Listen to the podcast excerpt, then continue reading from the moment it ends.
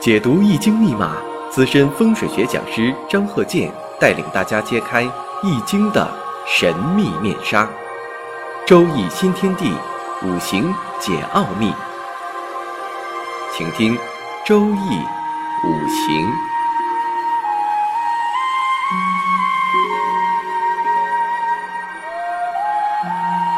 上山微电台荣誉出品。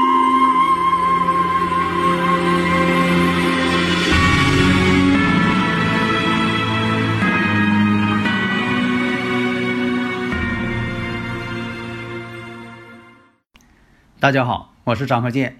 周易五行这一堂啊，我们讲一下二零二零年这个飞星情况。上两堂呢已经讲六颗飞星了，大家呢可以呃听一下，这样就接上了。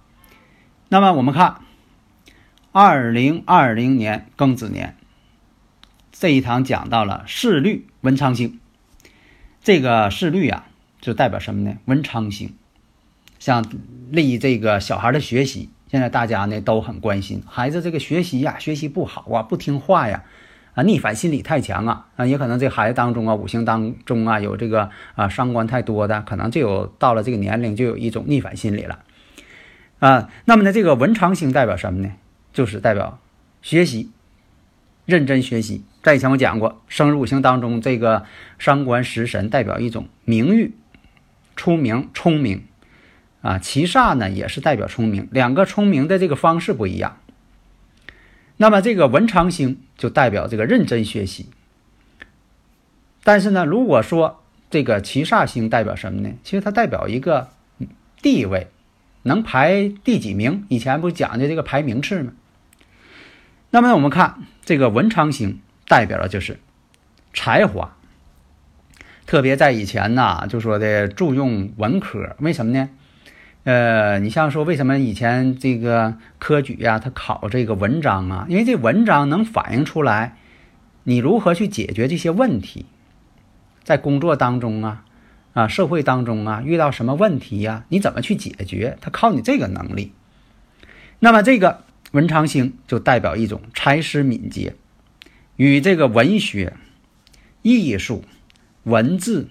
有一定关系，但是现在来讲呢，你像这个呃数理化呀，一些这些科目啊，也都很重视，因为你要想社会更好的去发展，你必须得有这个数理化这方面的基础科学去支持。你不能说的我就会这个写文章办事儿，但是呢，你技术上都不过硬啊，这还不利于社会发展呢。所以在这方面，第一。当然了，它代表文职。其实现在来讲呢，它也代表了一个你这个工作能力都代表了啊。这个文昌星，你说那我都毕业了还用文昌？当然用了。你要在社会上啊，你你是做文秘的也好，你做设计工作者也好啊，你在这个呃公司啊做管理工作的都需要文昌。这个文昌呢，对于成年人来说呢，代表你的事业能力。你像说这个，你文章写的好，你说我连个年终总结我都写不好啊，可费劲了，上老火了。那你说明啥呢？你这文昌星还不够，创意能力、思维啊这方面都欠缺了。你要碰上个会写文章的，你不让他写呢，他都坐不住，他非得要写点什么。那么这个四律文昌星，四律星属木，在什么位置？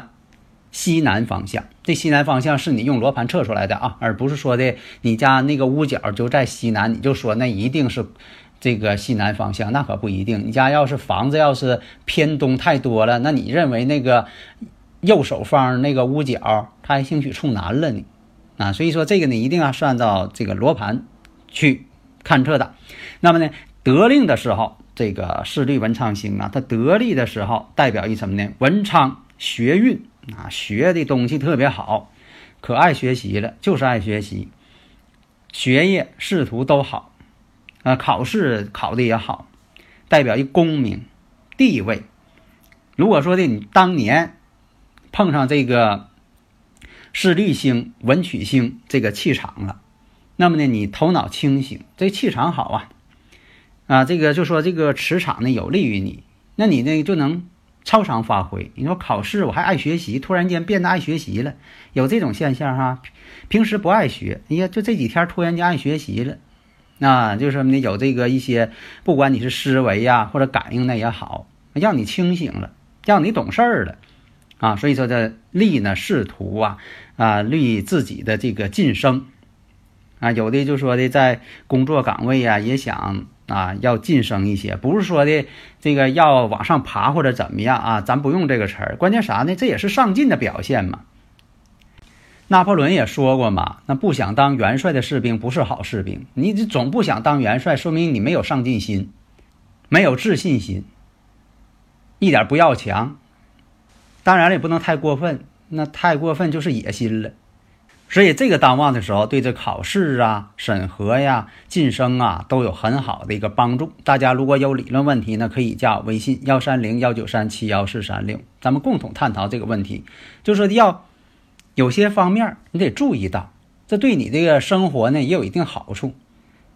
所以说这方面来讲呢，明年这个庚子年啊，西南方向那就是四绿文昌星。如果有一白星的配合，比如说的你这个三星啊或者象星有一白，正好跟你这个呃流年飞星正好碰上了，那就是好上加好。但是这地方如果是不好，你说这个地方是卫生间。啊，不好，杂物间儿。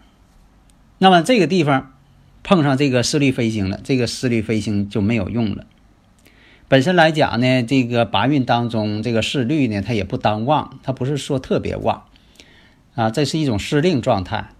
它而且呢，这个四律星呢，其实它也是跟桃花这个桃花不好的桃花有关系，尤其对这个不好的一些感情啊、困扰啊、啊人际关系不太好啊。男女朋友之间这个呃相处啊，总是变得不如意。交一些酒肉朋友啊，破坏自己的这个名声啊。所以呢，他也有好的，有不好的。那怎么能利用它？利用这个好的气场，就像我们利用大自然的阳光，利用它的水、阳光雨露如何利用？你利用好了，它就给你长庄稼。给你创造财富，那弄不好了，它就是狂风暴雨。那这个地方呢，可以按照这个流年方位，比如说屋里边有固有的文昌位，这我以前讲的啊。你像说有固有的二十年它不变的啊，固有的方位，它根据房屋坐向来的。那这个呢，流年飞星呢，它是根据每个年变化的。那你说正好那块又有文昌，呃，然后呢，我流年飞星又跑那儿去了，我上边摆一个文昌塔，摆一个。呃，文昌竹，啊，挂一幅这个呃生机盎然的画，大自然清新的画，啊，竹子画，啊，节节高。当然了，这是一个最基本的方法，啊，就是什么呢？让孩子啊，让自己呀，工作上面呢更好一些。从客观角度讲，从科学角度讲，说那个地方你收拾干干净净的，是不是对你学习有好处啊？那你说那个书扔的乱七八糟，堆的全是这个饭碗没洗的这个呃菜碗，筷子都扔的地方，完你还跟那看书呢，抓一手油，那那他本身学习他也是一看就不认真呢。下面再说一下呢，五黄连真星啊，这九颗星呢，它是永远不缺的，都是在这宫里边进行运行。二零二零年在正东方，啊，正东方呢就是我们讲的五黄连贞，啊，这个星不好，它这个气场啊特别有杀伤力，也代表什么呢？一些病症啊，运气不好，事业财运都衰败。这九颗星当中，这个五黄啊是最不好的一个气场，而且它气场还挺强。所以古人在这方面的运用呢，他是利用了一个气场平衡，啊，平时呢我也在研究，像我以前讲的，我说的，呃，一运呐，五五运呐，还有这个九运呐，它这个呃九宫这个数值啊，都有一个特点，而且呢我还发现，啊，像这个在日历上，你随便找一个九宫，你这一这个横着相加、竖着相加、斜着线相加，哎，它都有一个数字规律。它说明他们是这个方面气场呢，可能是有一个规律存在，而且呢，这中心数值有的时候会发现呢，它的平方等于九宫所有数字的总和。啊，有这么个情况。那这里边规律还有，大家如果说爱好数学，那可你算一下，找把这个规律找出来。如果说的再把这个数字扩大，看看还有没有这规律。你写这个一百个数啊，给它写在大方框里，你看看写一百零一个数，或者是这个这个多少数啊？你用数学证明一下啊？我觉得它比这个哥德巴赫猜想啊还厉害，不好证明。这个呢，就是我在这个研究古人悬空飞行法当中啊，我给扩展化了，我就发现呢，又出现这么个定理了，张鹤健教授定理啊，开个玩笑啊，反正这个那也可能人家别人也发现了啊，我呢可能是这个在计算过程当中呢也发现了。那么这个五黄飞星啊，就是对家人的一些健康有破坏作用。你说我那个睡床正好在这个，呃，那个五黄这个位置啊，对事业啊，对一些人呢，就影响特别不好，对这个健康财运呐，这个影这个影响它的破坏力最大。你说那个位置怎么化解啊？还是用金属进行化解？你说摆一些铜钱，金属的。你说摆这个全世界，我这个，呃，到世界各个国家。啊，最后是剩下了各国家的一些硬币，那当然更好了。你说现在呢，就是这种情况。说我呢，有的时候因为这个工作关系啊，或者等等这方面，到世界各个国家呢，啊，也都是到当地也勘测一下，看看这个当地的这个地磁场啊、磁偏角啊，积累一些数据。但是呢，就发现有这个情况啊，那有一些货币啊，这个零钱花不出去了，回来呢存呢又存不上。那只能作为收藏了。这个气场呢是比较强大的了，为什么呢？你全球收集的。下面呢再看一下六白星，六白是武曲星。那么二零二零年庚子年，六白武曲星呢是在巽宫。巽宫在什么地方？经常听我课的人马上能反映出来呀，东南方嘛，东南方为巽，巽宫。六白这星啊，五行属金。他当旺的时候，他也旺财运，旺什么财呀？旺偏财。而且啊，一白六白组合的时候，他也旺事业、旺地位，特别是武职。那么这个偏财呢？你像说这偏财，我就不解释了，大家都能明白。而且呢，对这个投资啊、一些副业呀，它也非常有利。但是呢，它也代表一种变动啊，变动好了，它利于变动，人挪活嘛。你变一下，兴许就好了。但是你变错了也就完了。你像这个旅行啊、搬迁呐，你说买个房子有这个乔迁之喜啊，你像说的到外面去打拼、创业，对个人的这个事业升迁，一些武职的行业，还有这个批发、加工、交通、建筑、工程、运动性质的啊，这都有好处。